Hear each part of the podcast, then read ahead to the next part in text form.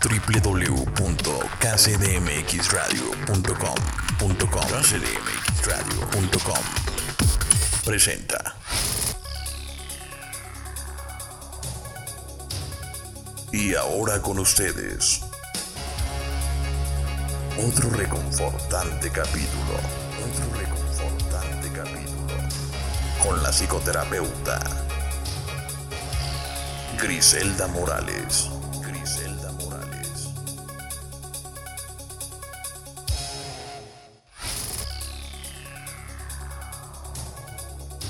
Hola amigos, ¿cómo están? Me da muchísimo gusto saludarlos, los había abandonado un poco, sin embargo pues ya estamos de regreso, les agradezco la atención, que nos escuchen y también que, me regalen un like y lo compartan. Y estamos de regreso con un tema súper bonito, súper importante. Últimamente he visto en redes sociales que hay mucho bombardeo de esto. eh, me alegra muchísimo. Y bueno, el tema es el amor propio.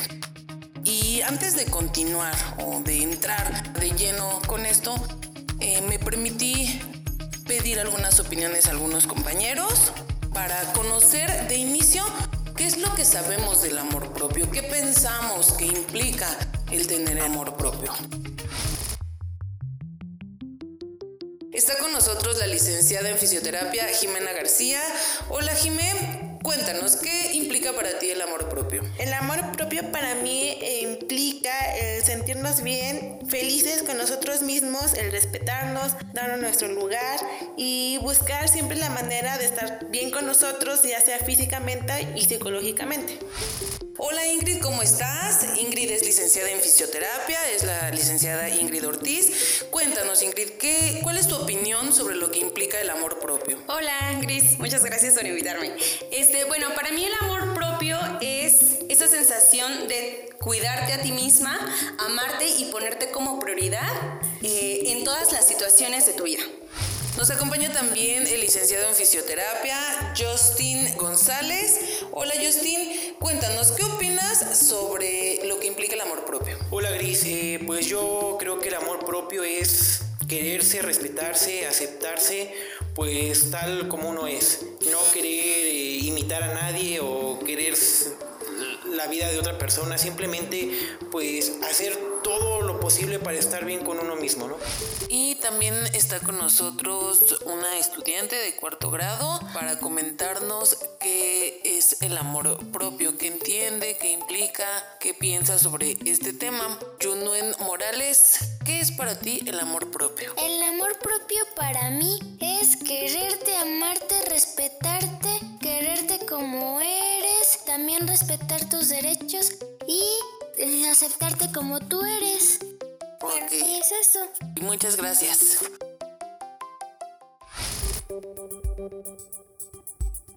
Muchas gracias chicos, les agradezco sus opiniones, sus comentarios. Eh, en casita los invito a que también ustedes expongan, que expresen qué es lo que piensan, qué es lo que sienten, qué implica tener amor propio. Y bueno, sucede que el amor propio no es tan sencillo como parece, como se escucha, como lo pintan, que no solo se trata de amarnos, de aceptarnos, de tener hábitos saludables, etcétera. Por supuesto que son características que forman parte de esto. Sin embargo, nadie nos dice que el amor propio también es difícil. También es difícil. Que también hay que construirlo, también hay que cuidarnos, también es, es de repente doloroso. ¿Por qué? Una parte importante del amor propio es que vas a tener que tomar decisiones que no siempre se sienten bien. Decisiones que a veces nos van a sacar de una zona de confort en la que estamos tan inmiscuidos, tan enajenados, en donde se ha generado una codependencia gigante que nos es muy difícil salir de ahí. Decisiones, decisiones que no van a ser las más placenteras de primer momento, pero que son necesarias para nuestra salud mental, que son necesarias para mejorar, para crecer, para continuar, para, para forjar un futuro mejor en el que nosotros y nuestra estabilidad emocional no se vea afectada. No se vea afectada. Será importante que aprendas a poner límites. ¿Por qué? Porque sentimos culpa cuando ponemos límites, por la reacción que tienen las personas, porque no nos enseñan a aceptar un no, porque si de pronto alguien viene y nos marca un límite, nos ofendemos, lo tomamos a mal, lo tomamos personal. ¿Y, qué hacemos cuando, cuando nosotros estamos poniendo este límite? Pues de repente nos sentimos mal, nos sentimos culpables y terminamos cediendo y dejándonos de lado, dejando de lado lo que en realidad queremos porque no nos vean mal. Tendremos que ponernos en primer lugar. Y esto es también bastante complicado porque la gente a veces te llama egoísta, que solo piensas en ti y entonces pues esta palabra de pronto asusta porque es como, no, yo no soy egoísta, yo pienso en los demás, yo soy empático, yo esto, yo lo otro. No temas que te cataloguen de este modo por pensar en ti antes que en los otros. No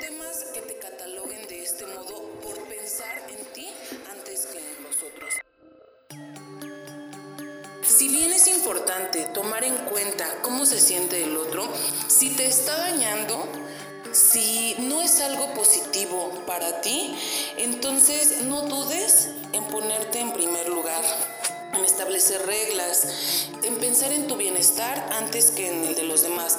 Y si esto implica que algunas personas se alejen, pues probablemente será mejor que se alejen de tu círculo, de tu espacio. ¿Por qué? Porque a veces nos están robando energía. Dentro de este proceso de la construcción del amor propio, pues habrá un momento en el que creerás que estás haciendo las cosas mal o que no es la decisión correcta. Recuerda siempre que elegirte a ti será la mejor opción.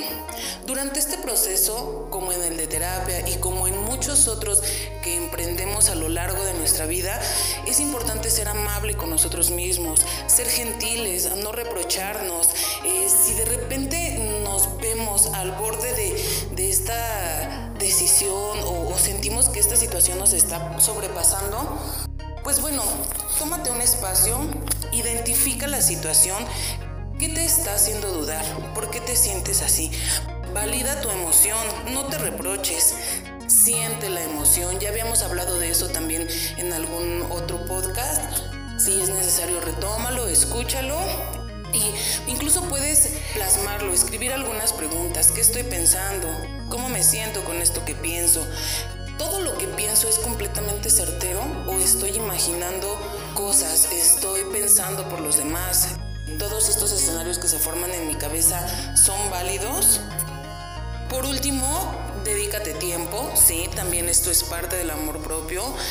Escucha música, haz ejercicio, sal a caminar, ve tu película favorita, pon alguna serie nueva, y sal con tus amigos, arregla tu espacio. A veces desde las cosas más sencillas todo comienza a andar de nuevo, todo este engranaje empieza a girar y a retomar su curso y nos puede dar como la perspectiva más clara de por qué decidimos empezar a construir, a regar este amor hacia nosotros mismos. Si la situación de plano es como muy difícil de, de llevar, si nos está sobrepasando, recuerda que siempre puedes acercarte a un profesional de la salud no está mal sentirnos mal y elegirte a ti antes que a nadie siempre será la mejor opción.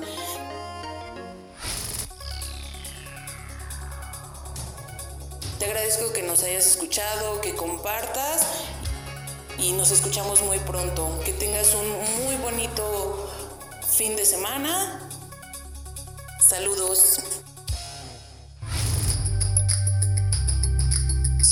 Psicoterapeuta en Pachuca Hidalgo. Griselda Morales, ayudándote a caminar de nuevo. Psicoterapia para adolescentes. Psicoterapia para adultos. Orientación a padres psicoterapia individual, psicoterapia infantil, orientación vocacional, psicoterapia para parejas y familiar. En Boulevard del Minero, Pachuca Hidalgo.